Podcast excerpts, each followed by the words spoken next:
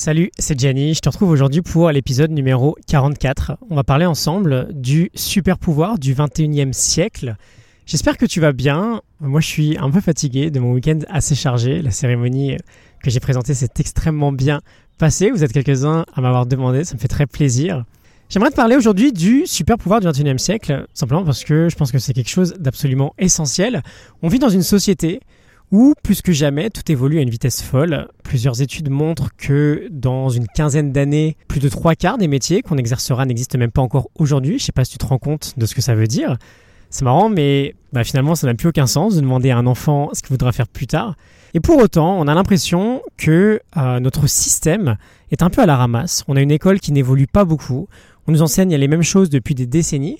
Et du coup, on se sent un peu démuni face à cette révolution, à cette mutation numérique qui change complètement la tournure de nos vies. Dans le même temps, notre attention est complètement aspirée par les écrans, par des tonnes de distractions différentes qui nous entourent. Mais ce que j'aimerais te montrer dans cet épisode, c'est qu'il y a bien une sorte de pouvoir que tu peux développer même si tu pars de zéro.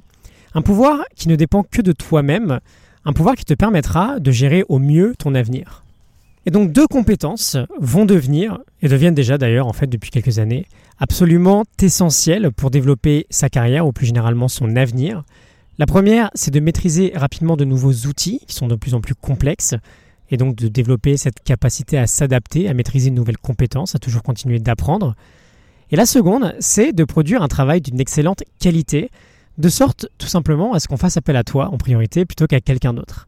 Et on va être assez clair, si tu veux développer ce super pouvoir qui va te permettre de développer à son tour ces deux compétences, il va falloir un peu changer ta manière de travailler. J'aime beaucoup cette formule qui dit que la quantité de travail de qualité produite est égale au temps passé multiplié par l'intensité de concentration.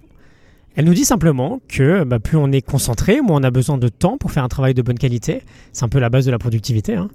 Et ce super pouvoir, il est directement lié à cette capacité de concentration. Ce super pouvoir en question, c'est le deep work.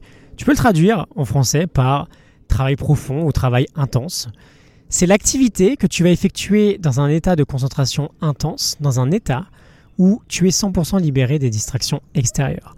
Le deep work, c'est vraiment ce qui va te permettre d'exploiter au maximum tes capacités cognitives, de créer de la vraie valeur et de progresser rapidement. Et quand on y pense, c'est marrant, quelques secondes, c'est pas du tout ce qu'on fait de base quand on travaille au quotidien. On voit des téléphones sur tous les bureaux, on a la boîte mail qui nous envoie une notification toutes les 5 minutes et qui nous interrompt du coup. Et donc ce qu'on fait en réalité, c'est pas du tout du deep work, c'est ce que Cal Newport, l'auteur du livre Deep Work, appelle du shallow work, c'est du travail superficiel en fait. Et donc pourquoi le deep work est un super pouvoir? C'est tout simplement parce qu'il est de plus en plus rare et donc de plus en plus précieux. Donc retiens bien ça aujourd'hui, le deep work, une activité de travail que tu effectues dans un état de concentration intense, dans un état de concentration maximale.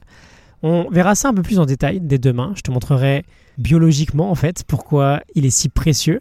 Je suis quasiment sûr que je vais t'apprendre un truc assez sympa. On parlera de myéline, je te dirai ce que c'est. Je te laisse la morning note du livre Deep Work en description et je te retrouve demain pour la suite. Je te souhaite une excellente journée. À demain. Salut.